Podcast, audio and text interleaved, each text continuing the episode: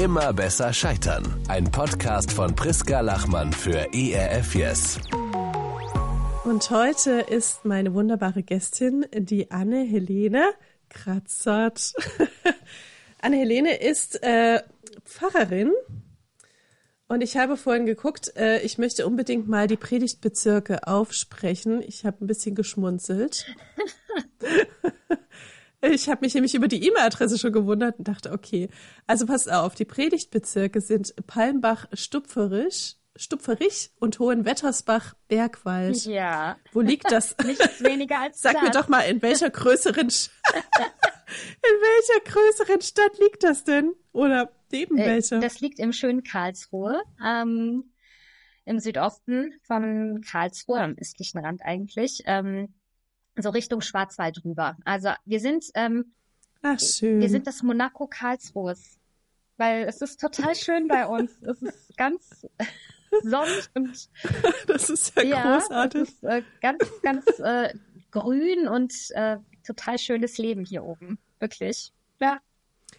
Kommst, kommst du ursprünglich aus der Ecke? Nein, ich komme eigentlich aus, also geboren bin ich in Heidelberg und aufgewachsen bin ich in Oh. einem Dorf bei Mannheim und in Mannheim zur Schule gegangen auch. Ja. Ach, wie wunderschön. Ja, Das heißt, du bist, äh, also Heidel, das ist Schwäbisch oder Badisch? Badisch. Ne, genau. Deswegen frage ich extra. Ja, ja. Also Kurpfälzisch eigentlich. Also so diese Mannheim, ähm, Mhm. Das ist die Kurpfalz. Und die Kurpfälzer, die sind auch sehr bedacht darauf, dass sie Kurpfalz genannt werden. Kannst, kannst du noch so ein bisschen Badisch sprechen? Nee, Ich kann das nicht besonders gut, weil meine Eltern und meine ganze Familie kommt aus Berlin eigentlich. Und Aha. ähm, also, ajo, ich kann das schon so ein bisschen, aber es klingt halt Oh, nicht schön. schön. Doch, es war schön. Nein, das will man nicht hören. Ich finde Also- Badisch so schön. Das ist viel Ne- schön. Also entschuldigt bitte an alle Schwaben hier. Ich weiß, man darf das nicht sagen, aber ich finde Badisch noch hübscher als Schwäbisch. Ja, ja. Weil es diesen schönen Nein, das war Singsang aber hat. Kurpfälzisch, um ganz Das genau zu sein. Ja, also, Stimmt. Also Kurpfälzisch klingt auch sehr ja, schön. also das Badische ist noch ein bisschen weicher und äh, man hat langgezogenere Vokale und es ist alles ein bisschen sanfter. Und das Kurpfälzische ist eigentlich sehr, ist ein bisschen dreckig, ehrlich gesagt. Es ist sehr rau und so sehr freischnauze. Ja. Also ich finde es großartig. Als ich geguckt habe, äh, wie, wie viele Kirchen sind in deinen Bezirken? Äh, also wir sind eigentlich eine Großgemeinde mit insgesamt sechs Kirchen. Aber Mhm. ähm, ja, also und es ist ein ziemliches äh, wow. Hexenwerk, die alle zu bespielen. Eine davon ist momentan liegt äh, total brach, weil wir einen Wasserschaden haben und wir und einfach so die Kassen leer sind bei uns in der Kirche in Mhm. Karlsruhe, auch dass wir einen Baustopp haben in allen Bereichen und auch also diese Sanierung momentan nicht passiert. Und dann sind wir eben natürlich auch in so Immobilieneinsparungsprozessen, was dann eben heißt, ähm, ach naja, wenn die Kirche eh schon eigentlich so da niederliegt, da in Stupferich, dann können wir da auch Mhm. direkt den Schlüssel umdrehen und es ist ein Mhm. bisschen, das sind so die sehr unschönen Prozesse, in denen wir gerade sind. Weißt du, als, als, ähm, als Außenstehende oder sag ich mal als jemand, der in der Großstadt wohnt, würde ich sagen, okay, ach, ist ja in Ordnung, weißt du, dann kannst du ja in das nächste Dorf fahren. Aber für ganz viele Menschen, also so stelle ich mir das zumindest vor, da habe ich auch schon gehört, dass wenn du in dem Dorf bist, da fährt ja auch nicht sonntags ein Bus. Und die älteren Damen und Herren, weißt du, die nicht mehr Auto fahren können, für Ja. die ist es halt schon total schade. Ja, voll. Also das ist total schade. Also wenn wir Kirchen zumachen, ähm, das ist, äh, das ist wirklich absolut nicht trivial, weil Menschen haben Erfahrungen in diesen Räumen gemacht. Ne? Da kann man noch so oft sagen, hey, wir sind evangelisch, die Heiligkeit sitzt bei uns nicht im Mauerwerk, die Kirchen sind nicht geweiht, das sind funktionale Räume. Ähm, es stimmt ja nicht. Also die emotionale Realität ist eine andere. Ja, da haben Menschen Erfahrungen gemacht, da haben Menschen geistliche, ähm, zutiefst äh, religiöse Erfahrungen gemacht von Taufe und Trauungen und ähm, und aber auch einfach so diesen sonntäglichen äh, tiefen Dimensionen, die man eben so macht im Gottesdienst. Ähm, das kann man nicht einfach wegreden. Ja, das ist nicht nichts. Ja. Jetzt wären wir schon, jetzt wären wir schon fast im Thema drin, Ja. fällt mir auf. Stimmt. Aber weißt du, als ich nämlich, und das wollte ich eigentlich, als ich nämlich gegoogelt habe, in welchen Predigtbezirken du eigentlich bist, sind mir ein, äh, ein paar wunderbare äh, Google-Einträge aufgefallen. Ich möchte die unseren äh, Hörerinnen und Hörern nicht vorenthalten. Also. Anne, oh Gott, weißt du jetzt. nicht, was kommt. Nee. Oh Gott. Also pass auf, ich muss das aufmachen. Also Anne ist erstens, erstens mal ist sie promoviert Das stimmt. und hat ein unfassbar, unglaublich äh, cooles äh, Buch geschrieben. Also es ist ihre Promotionsarbeit und ich war gleich so, oha, weil ich super spannend fand, selbst als Theologin. Es ging nämlich um Buße. Das ist das Ganze, das kannst du gleich, glaube ich, besser erklären. Aber es geht um Luther und Buße und äh, systematische, praktische Theologie. Dann, es wird ja noch besser, hast du allein schon im letzten Jahr zwei Fernsehgottesdienste gemacht. Einen. Ich habe nur einen gemacht, Ein, tatsächlich. da ja. kam zu, ah ja, Oh okay, Gott, aber was Google so trotzdem erzählt, ist okay. großartig. Und pass auf, die Anne hat auch äh, den Gottesdienstpreis gewonnen 2021, richtig? Für 2020, Ja, das stimmt. Ja. Weil es nämlich äh, in Zeiten der Pandemie so viel online war, hast du eine sehr kreative YouTube-Predigt gemacht. Habe ich das richtig verstanden? Und dafür den Predigtpreis gewonnen. Mhm. Genau. Und als ich das so gehört habe, habe ich gedacht, weißt du, wir sprechen übers Scheitern, dafür bist du ja heute da. ja. Und auf der anderen Seite, wenn man dich googelt, sieht man halt nur diese tollen Highlights, ne? Und wenn man auf deinen Instagram-Kanal guckt, dann denkt man so, wow, sie ist schön, die Kinder sind gut geraten und sie ist stylisch und sie macht eine tolle Arbeit. Und das ist halt, was man von außen wahrnimmt und sieht, nicht wahr? Und es ist einfach so schade, dass wir so wenig über das Scheitern sprechen, über das ganz Persönliche, weißt du? Mhm. Also das, wir sprechen ja gerne darüber, aber oft, wenn es hinterher, wenn es vorbei ist Und wenn wir was ganz Tolles daraus gelernt haben, das, das stimmt.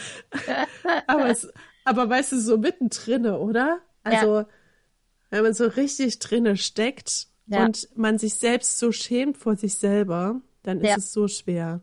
Das ist wahr. Ja, nee, ja, also ich dir vollkommen recht. Ähm, und ich, Scheitern ist ja momentan wirklich so ein bisschen äh, auch, also schon sehr im Fokus, ne? Es hat einen, äh, einen gewissen ähm, Trend ausgelöst, vielleicht auch über die Fuck-Up-Nights, die es irgendwie gab, die ich Mhm. irgendwie persönlich natürlich auch vor dem Hintergrund, dass ich über die Buße promoviert habe und mich immer sehr gerne ähm, sozusagen mit diesen fragmentarischen Seiten des Menschseins auseinandergesetzt habe, den schwierigen, den disparaten Seiten, die wir so haben, ja. Äh, vor dem Hintergrund habe ich das immer alles irgendwie sehr gerne äh, wahrgenommen. Auf der anderen Seite ähm, finde ich Scheitern wirklich eine so grauenhafte Erfahrung. Ich, äh, also es, es wird ganz, es gibt ein paar Podcasts, die sich mit dem Scheitern beschäftigen. Es gibt diese Fuck-Up-Nights und so weiter. Und äh, ich, ich will aber nicht, dass das Scheitern bagatellisiert wird dadurch, weil ähm, ich persönlich, klar, es gibt kleines Scheitern und es gibt großes Scheitern, ja, und wir können über beides Ja. heute sprechen, ja, ich kenne beides. Ähm, aber ähm, ich finde Scheitern, jedenfalls das große Scheitern, wirklich eine so furchtbare Erfahrung, weil ich das Gefühl habe, wenn ich scheiter, äh, das, das ist nicht trivial, sondern ähm, da stehe ich wirklich als Mensch komplett auf dem Spiel. Ja, ich habe mich in was reinbegeben, ich bin den Weg gegangen, ich habe was ausprobiert und ich bin mit nichts an mein Ziel gekommen. Ja, und dann Mhm. kann man natürlich immer so schön sagen, na ja, aber der Weg ist auch ein Ziel und du hast Erfahrungen gemacht auf dem Weg dahin und und die sind auch wichtig und so. Aber nee, im Prinzip, äh, ich bin Mhm. gescheitert mit meiner Zielsetzung, denn ich habe das nicht erreicht, was ich erreichen wollte. Und äh, alle äh, Koordinaten, äh, die ich sozusagen zusammengesetzt habe, um dieses Ziel zu erreichen, waren falsch im Entwurf. Ja, und ich finde das, mich greift das hart an. Ganz, ganz hart. Ja, ich finde Scheitern so richtig schrecklich. Zu Recht. Aber Ja. weißt du, selbst, selbst wenn, äh, wenn ich jetzt sagen würde, was man ja dann äh, sagen kann, ähm, man scheitert ja nicht komplett als Mensch. Also man scheitert ja an einer bestimmten Sache. Also ja, man kann sich das von der Vernunft alles erklären. Ja. Aber es fühlt sich halt trotzdem nicht so an. Nee. Und ich finde auch, ja, und ich finde auch selbst, weißt du, im Nachgang, also jetzt in zehn Jahren, ne? Später oder so, wenn man dann auf sein Scheitern guckt, denkt man, ach cool, ja, okay, war gar nicht so schlimm, ich habe voll was gelernt, ich bin gewachsen daran. Genau. Aber ich, genau, und ich finde auch, ich weiß gar nicht, warum wir dann denken, äh, ich sehe das, dann sagen wir oft, ich sehe das gar nicht als Scheitern. Mm. Oder ich sehe es nicht Mhm. mehr so. Ja, Also ja. wir machen das, wir rechtfertigen uns irgendwie, Mm. Weißt du, vor uns selbst. Ja. Aber ich denke irgendwie, warum eigentlich? Ja. Also es darf sich doch auch wie Scheitern anfühlen. Ja. Ich finde irgendwie, wir haben gar keine richtige gute Fehlerkultur so in Deutschland, Absolut, weißt du? absolut. Und genau, wenn ich so ein bisschen über die Buße spreche, auch wenn ich, ich war jetzt gerade letzte Woche bei, bei StudentInnen in Heidelberg und habe ein bisschen über Beichten und Buße in der evangelischen Kirche Ach, schön. gesprochen. Um, und dann sage ich auch immer, ähm, ich glaube niemandem, ja, der so Edith Piaf-mäßig sagt, je ne regrette rien, ja, Mhm. ich bedauere nichts. Nein, es stimmt nicht. Es ist einfach nicht wahr. Und ähm, klar, man kann das sozusagen immer am Ende als eine kraftvolle Geschichte umerzählen. Und das finde ich auch aller Ehren wert, wenn man sagt, ich will mich nicht, äh, meine Geschichten nicht als Opfergeschichten meines Scheiterns erzählen. Aber, aber sie bleiben im Kern Scheiternsgeschichten. Ja, und das, Ja. Die Kunst besteht doch darin, den Schmerz zu sehen und zu integrieren und anzunehmen und zu sagen, doch, ich Mhm. bedauere, dass ich diese Entscheidung getroffen habe. Ich bedauere es, weil sie war falsch. Ja, sie hat mich nicht genau. zum Ziel gebracht. So. Ja. Du, ich habe mit, es kommt mir gerade, ich habe letztens mit so einer Gefühlscoaching gesprochen. Und die hat gesagt, nicht gelebte Gefühle, also Gefühle, Ja. die ich jetzt nicht lebe, Ja. heißt nicht, dass sie nicht da sind. Ja, ja, genau. Und indem wir sie quasi wegignorieren oder uns irgendwie äh, das Scheitern versuchen zu rechtfertigen für uns selbst, Ja, äh, wird es nicht besser. Nein. Also die Scham bleibt dadurch. ja, ja.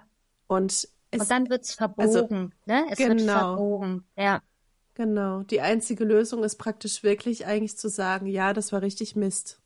ja, Und ich schäme mich dafür. ja, Und ja. dazu stehe ich. Und das kann ich jetzt auch nicht einfach wieder gerade rücken. Das wird einfach in meinem Leben so ein Cut bleiben. genau. Selbst wenn es sich irgendwann nicht mehr so schmerzhaft anfühlt. Ja, ja.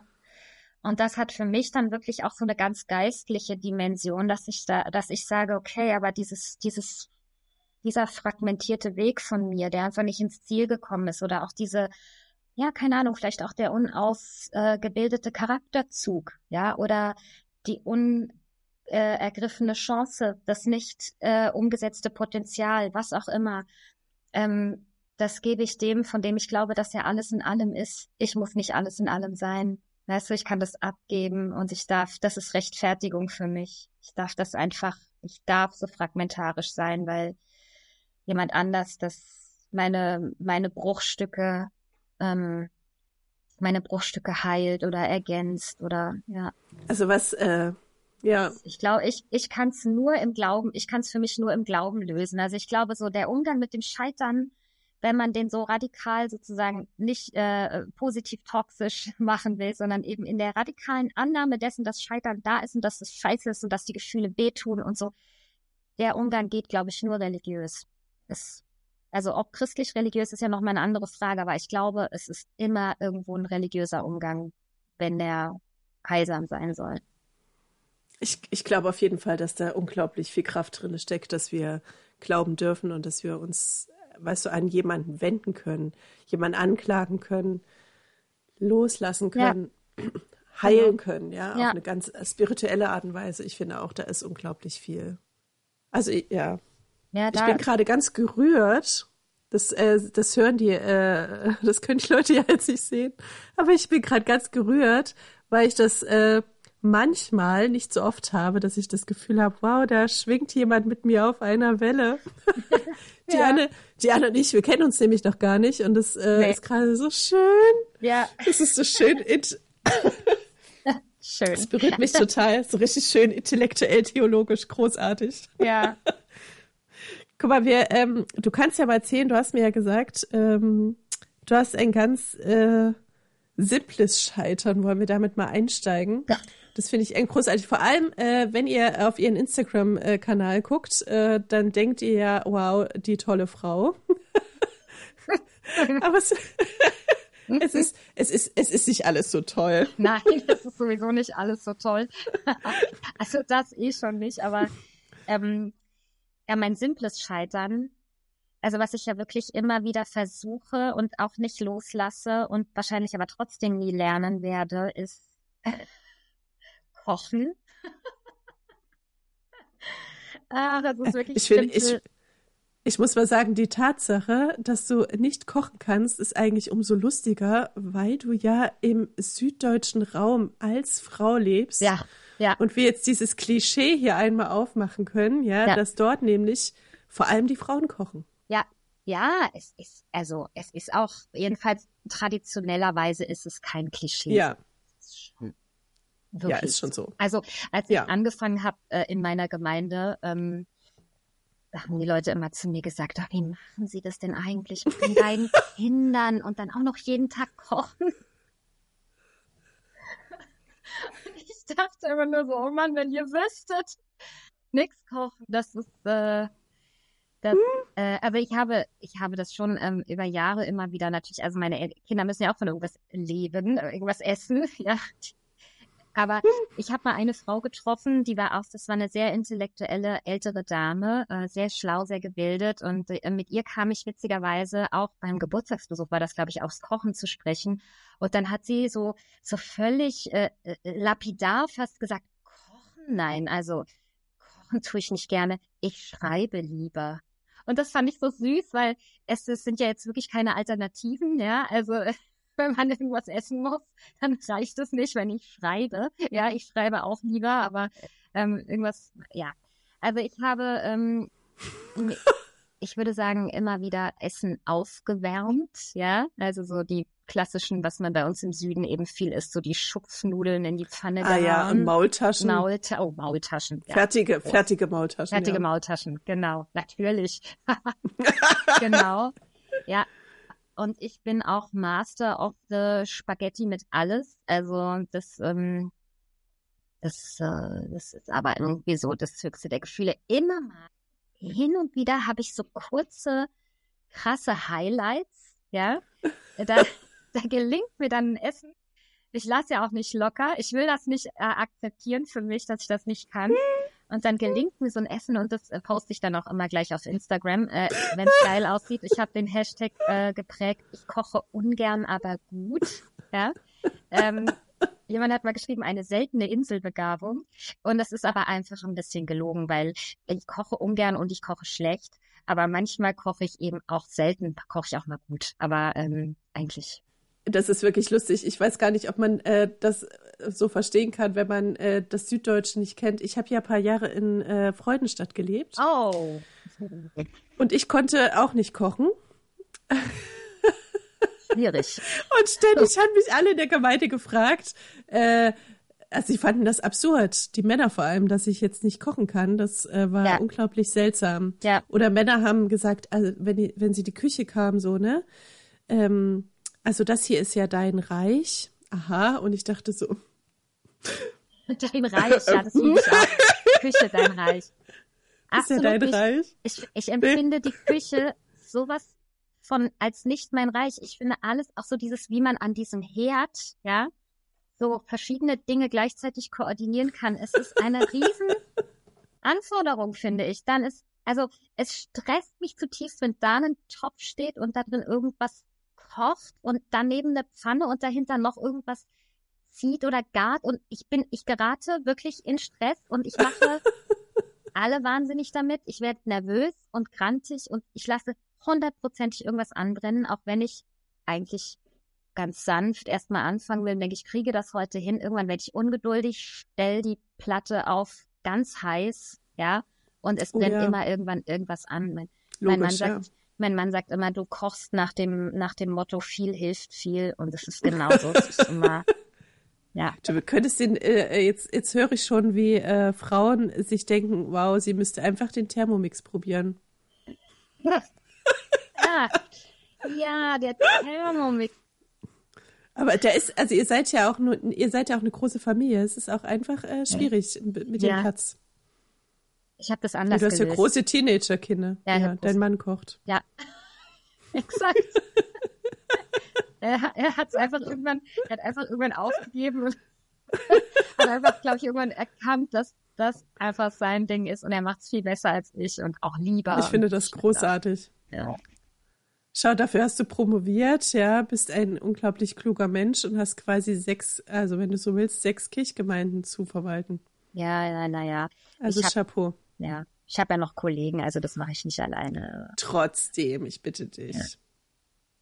Ja, Ja. gut. Okay. Irgendein Scheitern darf man sich auf jeden Fall, also ein kleines Scheitern darf man sich an dem Ende, glaube ich, gönnen. Kannst du backen? Auch nicht so. Was machst, was, was macht ihr, wenn so Nee, Kirchen, nee. äh, was machst du denn, wenn so Kirchentreffen, weißt du, so Dorfcafé und so, wo man immer was Ja. mitbringt? Ich bringe nicht Was passiert da? Ich bringe meinen Kopf mit, sag ich immer. Also ich, ich, ihr, ihr habt, ich bin diejenige, die dann halt da was spricht oder irgendwie was. Ja, ich das bringe stimmt. nichts mit. Es ist einfach. Nein, andere machen das wahrscheinlich und ich glaube, für andere ist das einfach auch schöner. Aber wenn, wenn irgendwo, auch wenn meine Kinder irgendwo Kuchen mitbringen mussten oder so, ich habe irgendwann wirklich einfach nur noch zur Backmischung gegriffen, weil es ist auch so zeitaufwendig und Aber du kannst Backmischung Kuchen backen, hallo, das ist doch schon total viel. also Also ich möchte jetzt mal sagen, ja, ich, ich komme ja nun aus dem Osten, ja. Das ist jetzt hier kein Verbrechen. Ja. Warum? Finde ich auch kein Verbrechen. Also Nee, das ist überhaupt völlig nicht. in Ordnung, ja. Ja, Also hier wäre es jetzt auch kein Verbrechen, den Kuchen einfach beim Bäcker zu kaufen, muss Nein, ich sagen. Das genau. ist auch der macht es im Zweifel besser. Ja.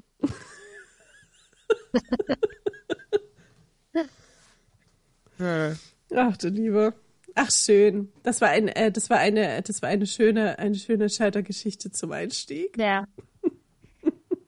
Ich habe schon an einem, an einem Blick gesehen, dass äh, auch das Lob auf die sechs Kirchenbezirke, die du alle wuppst und unter deinem, äh, weißt du so, die, die gut laufen, die du so fantastisch managst mit deinen Kolleginnen, Genau. äh, dass das auch nicht immer perfekt ist, so Mhm. wie du dir es eigentlich wünschen würdest. Mhm. Absolut nicht. Nein, nein.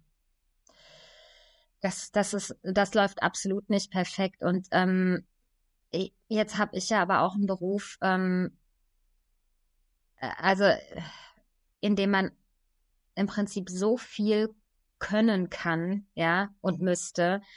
Ähm, und äh, ich kein Pfarrer, keine Pfarrerin deckt das, glaube ich, wirklich alles ab, was man in diesem Job richtig gut äh, können müsste. Ja, Würdest du, würdest du mal äh, für alle, die das nicht wissen, Mhm. würdest du mal grob, also du musst ja nicht alles aufzählen, aber mal grob sagen, was du so machen musst? Weil die meisten denken ja einfach nur, der, der Pfarrer, die Pfarrerin predigt sonntags, weißt du? ja, nee, das, Sag, sag das mal, Ja, ja, ich, das finde ich gerne. super. Also ähm, äh, im Prinzip müssen wir mit jeder Altersklasse äh, gut auskommen, ja, weil wir, also ich persönlich gehe in die Grundschule zum Rallye-Unterricht, ja, also ich unterrichte Rallye. Ähm, dann habe ich Konfirmandinnen und Konfirmandenunterricht einmal in der Woche mit 13, 14-Jährigen. Ähm, dann, also da brauche ich natürlich sozusagen pädagogische Fähigkeiten unbedingt. Das ist äh, unablässig. Du musst, du musst irgendwie bisschen was drauf haben im Umgang mit Kindern und auch eine Freude daran, eine echte Freude, weil die merken, wenn deine Freude nicht echt ist. Also du musst da Bock drauf haben. Ähm, zugleich hast du aber natürlich auch viel zu tun mit äh, SeniorInnen, mit alten Menschen. Ähm, und ähm, ja, also im Prinzip musst du dich in ganz viele Altersklassen gut reinfühlen können, ja. Ähm, weil du, ja, weil ich einfach bei Seniorenkreisen dabei bin und bei natürlich irgendwie so das Hauptklientel, ähm, Menschen, die unsere Gruppen und Kreise bevölkern, sind natürlich schon eher älter. Ähm, dann habe ich Verwaltung, ja, zu tun. Wir ver verwalten natürlich eine Menge Immobilien. Ja, wir haben über die Jahrhunderte ganz schön viele Immobilien angesammelt, also Gemeindehäuser und Kirchen. Ähm, ich habe MitarbeiterInnen, Hausmeister, Sekretärinnen, Kirchenmusiker. Also du brauchst so Führungsqualitäten, ja. Und das Krasse ist, du steigst ja auf diesem Level direkt nach dem Vikariat ein. Ja, du steigst auf einer Führungsebene ein.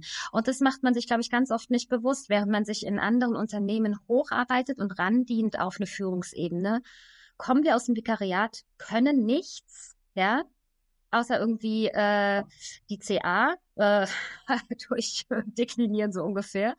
Ähm, also irgendwie, ja, so sind toll in historischer Theologie und in Systematik oder irgendwie so, aber, aber ein Haushalt lesen, ja, oder eine Budgetierung machen, ja, oder auch einfach nur eine Sitzung leiten. Wir haben super viele Sitzungen, ja. Ich, ich, eine Tagesordnung erstellen, ja. So Dinge. Also, oh, Grafik, Grafikdesign oh, hast du noch vergessen. Furchtbar. Das, das Ständiges Grafikdesign. Mhm.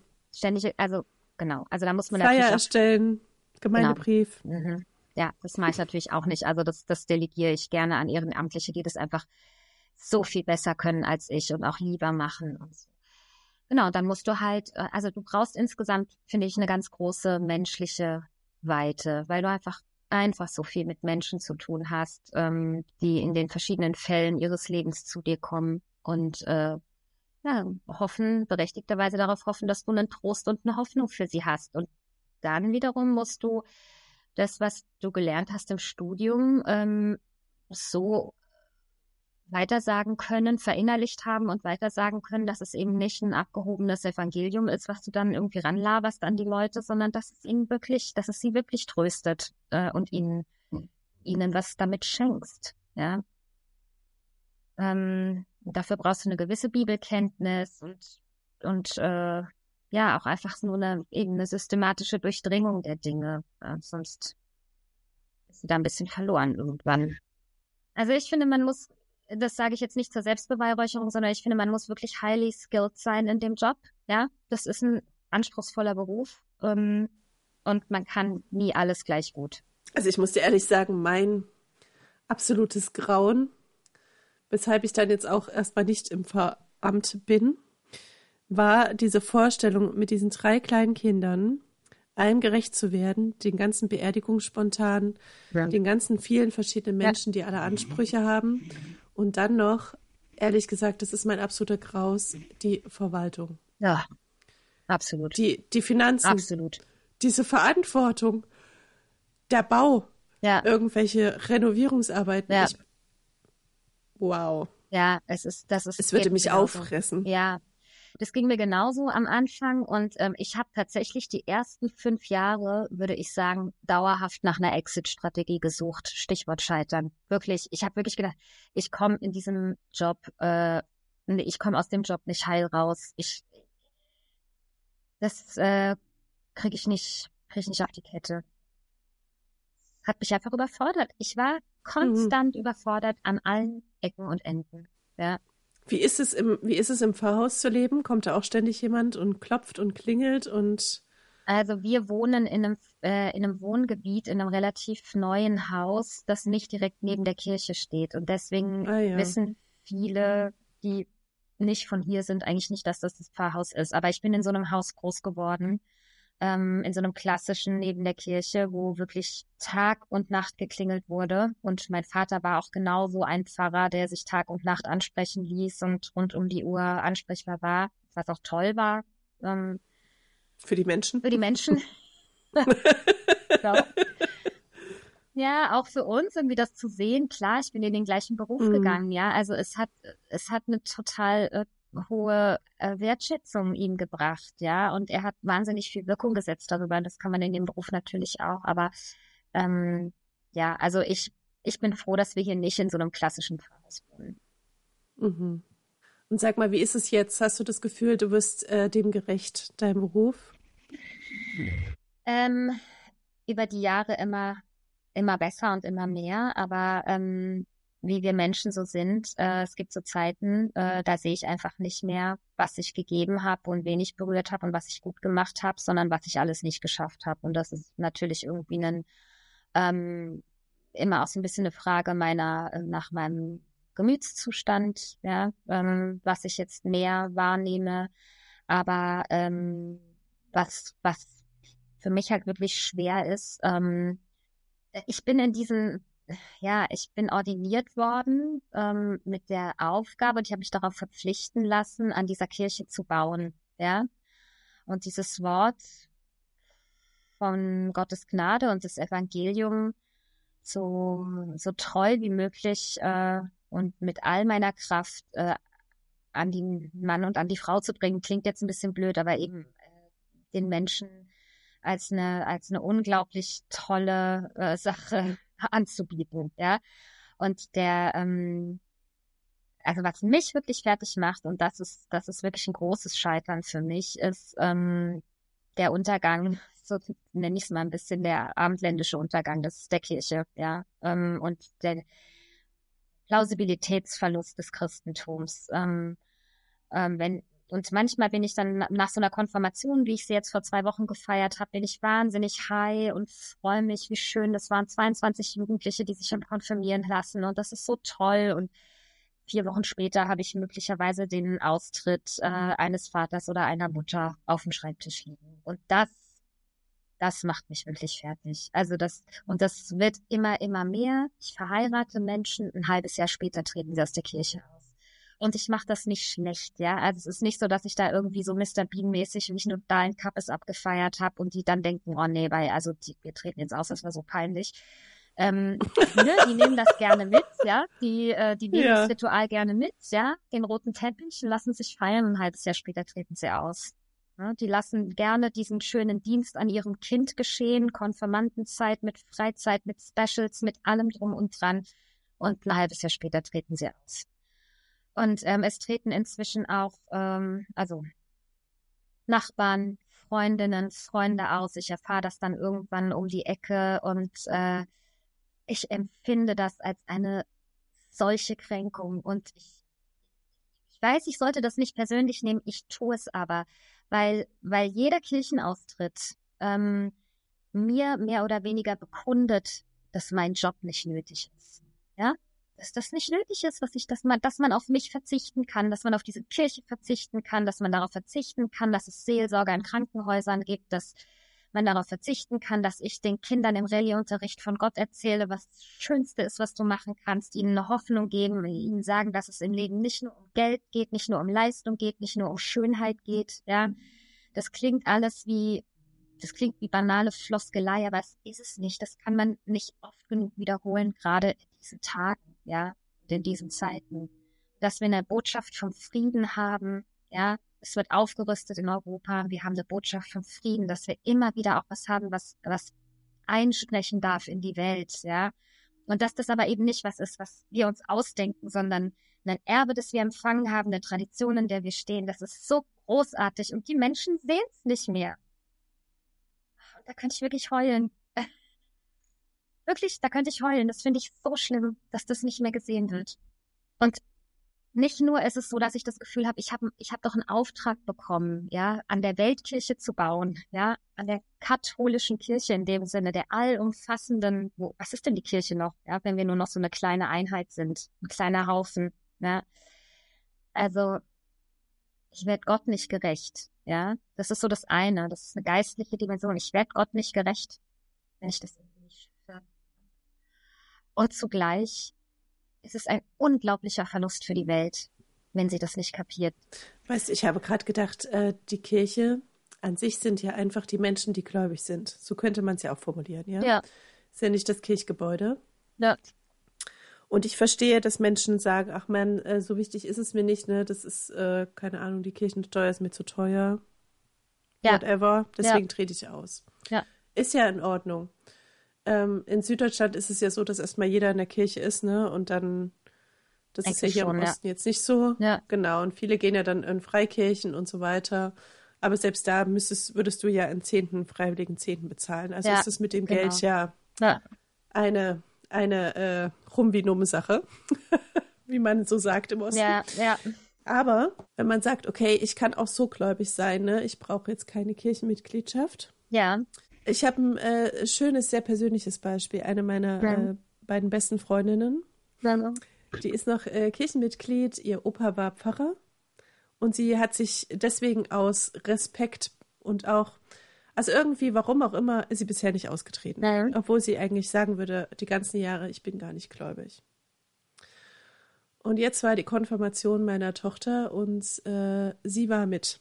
Und es war geballt, äh, weil meine Tochter hat sich auch noch taufen lassen. Es waren zwei Gottesdienste an einem Wochenende. Mhm. Oh, wow. Und sie Mhm. saß, äh, sie, sie war natürlich dabei und hat hinterher zu mir gesagt, ähm, ich habe das Gefühl, das tat mir gut. Ich äh, war in den Gottesdiensten und habe plötzlich gespürt, oha, da ist noch Glaube in mir. Ja. Dem muss ich nachspüren und dem muss ich nachgehen. Und dann sagte sie, es ist ja eigentlich auch absurd, wenn äh, man den Glauben nie lebt und nie Ja. in Gemeinschaft ist und Ja. nie in den Gottesdienst geht. Wie soll dann Glaube überhaupt entstehen und wachsen? Und ich fand es so schön, weißt du, von jemandem, also dies, diese Erfahrung auch zu, weißt du, diesen Erfahrungsbericht auch zu hören. Dass du einfach diese zwei Gottesdienste an einem Wochenende hast und spürst, wow, da ist ja was. Ja. Und, und, und das, das fühlt sich gut an. Und das möchte ich eigentlich gerne in meinem Leben haben. Ja. Ja. Und deswegen, ähm, weißt du, man könnte ja sagen, ähm, die Leute haben einfach keinen Kontakt mehr zur Kirche. Wir haben die Kon Kontaktflächen auch so niedrig oder so gering gemacht. Ähm, Mhm. Jetzt machen wir Kirchen Mhm. zu. Ähm, sie, wir werden sie noch noch äh, seltener werden lassen oder noch geringer machen, diese Kontaktflächen. Wie sollen denn die Leute überhaupt spüren, dass das, dass das was Gutes ist und was Tolles ist? So. Ähm, und deswegen finde ich so Initiativen so toll, die so ganz andere und neue Wege suchen, einfach auch rauszugehen aus den Kirchenräumen und nicht mehr eben nicht mehr zu warten, dass, dass die Menschen zu uns kommen, sondern einfach raus zu den Leuten und ihnen zeigen, äh, wie wohltuend und wie gut das ist. Ähm, auf der anderen Seite haut das auch nicht ganz hin, weil ich, ich meine ja auch gerade diese Fälle von Menschen, die eben in meinem Gottesdienst saßen oder regelmäßig sitzen und aber dann irgendwie Hm. plötzlich doch merken, es ist halt Hm. irgendwie doch ein Anteil an Kohle, der da abgeht, ja. Und sie bauen halt gerade ein Haus. Naja, verzichten wir halt mal drauf, ne? Mhm. Ja. Und ich glaube, die auch gar nicht mehr in diese Reflexion reingehen. Was habe ich davon? Was bedeutet das überhaupt für meine Gesellschaft auch, wenn ich aus dem Verein aussteige? Ähm, Gibt es einen Zusammenhang zwischen dieser Trauung, die ich als gut erlebt habe, für die ich dankbar bin, wie ich das der Pfarrerin auch gesagt habe, und meiner Mitgliedschaft? ja. Also so Mhm. diese, diese Verweigerung, überhaupt da eine Sekunde länger drüber nachzudenken, die ich tatsächlich vielen Menschen auch unterstelle. Ähm, Ja, das ist krass, okay. ja, Es ist eigentlich seltsam, weil du hast recht, wir könnten es mit einem Verein vergleichen, in dem man Ja. sich engagiert ja, und wo man sagt, das ist, das ist mein Verein und da Ja. bezahle ich eine Art Vereinsgebühr, sag ich mal. ja, genau, eine Mitgliedschaft, genau. Genau, das ist ja bei Sportvereinen auch so, wenn du es Ja. jetzt mal so blöd Ja, runterbrechen ist so. möchtest. Ja. Aber ist halt für was, was einem wichtig ist, irgendwie, für was man sagt, da, da, das möchte ich unterstützen. Ja. Und noch dazu ist ja die Frage, ne, später, guck mal, jemand stirbt, Mhm. ja, Ja. spätestens für die Beerdigung. Weißt du, die Kinder Ja. wollen getauft werden Ja. und konfirmiert werden. Weißt du, es ist ja, es ist, es hört ja nicht auf. Mhm.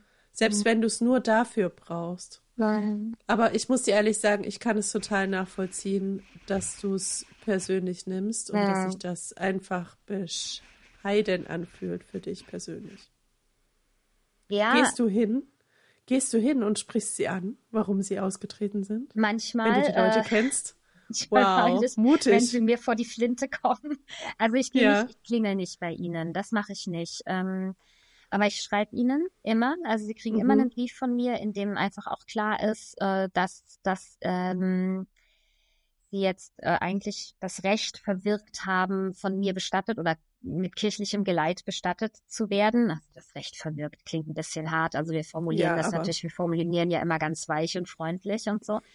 Ähm, und ähm, dass sie kein Patenamt mehr äh, im strengen Sinne einnehmen können und hm. so weiter. Aber selten, und dass ich, und ich mache ihnen ein Gesprächsangebot, aber das wird ganz, ganz selten angenommen. Ich glaube, es beschämt die Leute eher, dass sie in dem Moment halt ertappt wurden. Die, die ahnen nicht, dass das bei mir landet, dass ich das sehe, ja. Dass wir da eine Meldung kriegen und ich sehe, ah, XY, die ich eigentlich gut kenne, ja, die mit mir in der Erwachsenenbildung aktiv war, deren Sohn, zwei Söhne ich konfirmiert und getauft habe, ist jetzt halt einfach mal ausgetreten. Das ahnen die, glaube ich, irgendwie nicht. Ja. Ähm, und manchmal mal ist auch so, also da ist ein, das war wirklich mal ganz krass, da ist einer äh, ausgetreten kurz nach der Taufe seines kleinen Kindes und hat sein Kleinkind auch direkt mit auftreten lassen. Also der hat den Sohn getauft und ein halbes Jahr später aus der Kirche genommen. Also ich schüttel jetzt hier den Kopf, das kann ja aber keiner sehen, aber das ist ja auch ein bisschen äh, ja, seltsam. Total. Und der hat sich dann ich, quasi anders überlegt. Ich glaube, das ist so ein bisschen, weil die Frau war irgendwie, ähm, kam aus Südamerika. Ich glaube, dass es so ein bisschen so einen Hintergrund hatte, die Familie von ihr zu appeasen, ja, dass die hm, Mutter, hm, okay. äh, der Mutter das irgendwie wollte unbedingt. Das ist ja manchmal schon auch bei Taufen so ein bisschen so ein Background. Dass die aber vielleicht intern schon so ein Deal hatten, ja, wir können ja dann, ihr könnt ja dann nach einem halben Jahr wieder austreten. Und da habe ich mich so gelingt gefühlt, ja. Ja, also, verstehe ich. Weil es auch nicht ehrlich ist, ne? Man könnte auch sagen, man könnte auch sagen, du es, äh, da aus dem Grund hätten wir es gerne. Weißt du so? Ja. Man könnte eben. ja auch ehrlich sein. Man kann doch mit mir offen sprechen, ja. Wirklich. Ja. Ja, wirklich, natürlich. Und den habe ich beim Einkaufen getroffen dann irgendwann mal. Und da habe ich ihn angesprochen. Ich meine, also das fand ich jetzt wirklich verstörend und mhm. und er mhm. konnte mir das aber auch gar nicht wirklich begründen. Also er war dann selber auch so ein bisschen, ja, weiß ich jetzt nicht, war jetzt halt irgendwie so. Oh, wie unangenehm. Mhm. Ja. Da verstehe ich auch, warum du sagst, es wäre so eine lapidare, unüberlegte mitunter. Ja, ja. Sache. Ja. ja. Weißt du, was ich jetzt gerade gedacht habe beim Hören? du begegnest so vielen Menschen durch deinen Beruf und du machst so viel in deinem Beruf. Und das erhöht natürlich auch die Chance, wenn man sich viel bewegt im Leben, ja. dass man auch viel Versagen, Krisen, Scheitern erlebt, mhm. als wenn man jemand ist, der, weißt du, nicht so viel Menschenkontakt hat und auch ja einfach in der sicheren Zone bleibt. Und das tust du ja nicht, du bewegst dich ja ständig raus guck mal, du hättest den Mann jetzt auch nicht ansprechen müssen, dann wüsstest du nicht, dass er einfach keine wirkliche Antwort darauf hatte. Ja. Die natürlich, seine Antwort war ja quasi noch verstörender als die Tatsache an sich. Ja. Und das wüsstest du nicht, wenn du diesen Menschenkontakt nicht hättest und diesen Mut, ja. es anzusprechen, ja. in, den, in den Kontakt zu gehen. Ja. Das stimmt, das stimmt, klar. Guck mal, es ist ja bei allen Sachen so, ne? Du hättest ja auch durch deine Promotion fliegen können. Mhm. Eine Ehe, weißt du, eine Ehe eingehen ist ein Risiko. Immer. Kinder bekommen. Und ich finde, eine Ehe eingehen ist auch einfach äh, immer wieder ein Risiko. Also jeden ja. Tag neu, ja. Mhm, das ganz ist, genau. Also ich bin jetzt echt schon viele Jahre verheiratet, aber ähm, kannst nie deine Hand ins Feuer legen dass das hält ja, bis absolut, ans Ende deiner natürlich. Tage. Ja. So, so gerne. Und, und selbst, weißt du, und selbst wenn, bin. selbst Liebe ist ein Risiko. Hm. Das, weißt du, der Schmerz. Oh, yes. Die yes. Abhängigkeit. Ja, absolut. Aber genau, ne, dein Beruf, äh, diese Liebe halt zu den Menschen bringt es halt mit sich, dass es dir so unglaublich wehtut. Genau. Und da finde ich aber dann für mich sozusagen ähm, die Amts Theologie, so ein bisschen hochgestochen gesagt. Also ähm, ich schütze mich auch durch das Amt. Ja, also mhm. ich finde, dieses Amt zu haben, meinen imaginären Talar anzuziehen und dann zu sagen, hey Anne, du gibst alles qua Amtes und das, was dir dann halt passiert, auch an, an Schwierigem, an Verletzendem, an Ignoranz, ja, ähm, das, das darf sozusagen die Amtsseele treffen, aber das muss nicht unbedingt deine eigene ganz private Anne-Helene hm. Kratzert Seele treffen, ja. Also da finde ich, hat das Amt auch was total Schützendes. Also ich meine immer wieder, wir gehen so viel nach vorne, wir PfarrerInnen. Wir sind eigentlich immer die, die das Wort ergreifen müssen, die vorne stehen, die Worte finden müssen. Und sei es, dass irgendwie ein junger Mensch gestorben ist oder jemand von heute auf morgen aus, aus dem Leben gerissen wurde. Wer steht vorne und spricht? Wir, ja.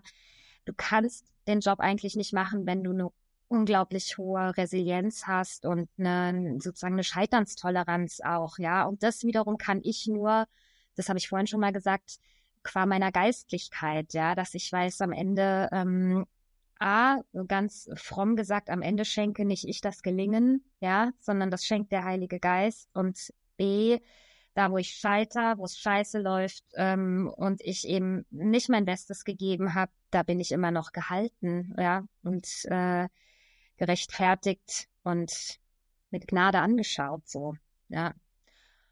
Und nur so kann ich das eben immer wieder vorne stehen und dann auch mal, weißt du, wir äußern uns ja jetzt auch nicht irgendwie zu mh, hm, nur so lapidaren Themen, sondern wir sprechen halt wirklich ein in die existenziellen Bewegungen von Menschen, von Menschsein, von Politik, von Gesellschaft. Ähm, jedenfalls ist das mein Anspruch und ich finde, den sollten wir haben, ja. Ähm, ja, und das kann manchmal, das ist, kann manchmal ein extrem dünnes Eis sein für unsere ZuhörerInnen und für uns selber auch, ja. Und da gibt es Predigten, da, da stehe ich mit weichen Knien auf der Kanzel und empfinde das auch als ein mich ausliefern, aber ich stehe da eben nicht als Privatperson, mhm. sondern ich stehe da als Pfarrerin mit einem Amt und einem mhm. Auftrag. Mhm. Und das ist auch ein Schutz. Ich finde ja übrigens nicht, und ich, ich glaube, äh, das finde ich, äh, mit diesen Gedanken würde ich auch gerne äh, enden, das auch positiv zu beenden. Ich finde ja übrigens nicht, dass die Kirche scheitert. Mhm. Gut. selbst wenn, wenn so viele, also selbst wenn die Kirche sehr viele Austritte verzeichnet, ist sie immer noch riesig. Mhm. Man kann sich das ja immer gar nicht vorstellen.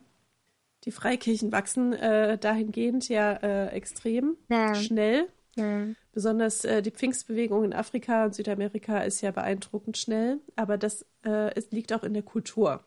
Die haben einfach keine evangelisch-lutherische pietistische Vergangenheit. Ja. Das muss man auch kulturell sehen. Deswegen kann man das gar nicht so verein, äh, vereinfachen. In Deutschland hat einfach die katholische Kirche und auch die evangelisch-lutherische Landeskirche unfassbar viele Mitglieder. Immer noch. Ja. ja. Und äh, ich bin äh, ja eingetreten vor zehn Jahren von der äh, Freikirche in die lutherische Landeskirche. Gut. Und äh, ja, es war sehr schön zu sehen. Äh, bei der Konfirmation war jetzt meine Familie mit und die kommen alle aus der Freikirche. Die haben zum ersten Mal eine Konfirmation mhm. erlebt. Ja. Und die waren so berührt und bewegt von der Feierlichkeit und äh, dieser unglaublich besonderen, schönen Atmosphäre. Ich habe mich total gefreut, dass sie es annehmen konnten. Schön, ja. Aber weißt du, ich, äh, ich sehe die Landeskirche und ich sehe all dieses Engagement und die Liebe und die Familien, die da sind und die sich engagieren und ich habe so viel Hoffnung. so unendlich viel Hoffnung. Es, äh, Schön. es braucht jetzt viel. Gut. Ne? Ja, ja wirklich, es braucht jetzt. Gut. Bitte sag mir deine Hoffnung. ja, es braucht Veränderung, ne? Weil ja, einfach ja, die, die ja. ältere Generation Rente geht und so weiter und so fort. Aber ich habe, ehrlich, ich habe das Gefühl, dass auch das Kirchengebäude mit seinen äh, Kirchenfenstern und den Kreuzen, hm, hm. dass, dass Menschen doch auch sowas suchen und brauchen, gerade wenn sie kirchenfern sind. Ja dass, dass das etwas ist, wo sie sich dran orientieren können und sie erwarten auch sowas von Kirche.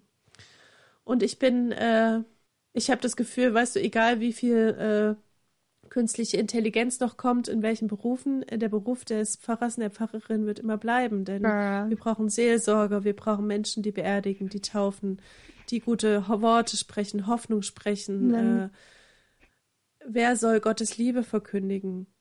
Und äh, ich, ich denke, je mehr, also weißt du, unsere Welt ist so voller Schmerz gerade und voller Verwirrung und Aufruhr.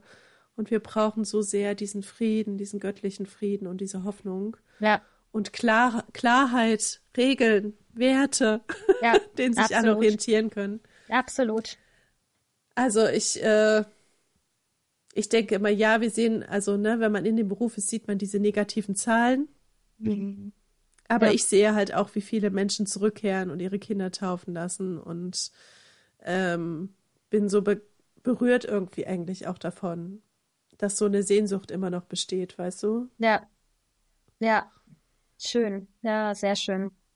Schön. Das ist ein das ist eine gute Perspektive irgendwie. Ja, ja. Es, ist, es, es ändert für dich. Aber es, ich wollte nur jetzt positiv ändern. Ich kann dich sehr gut verstehen. Ja, ja.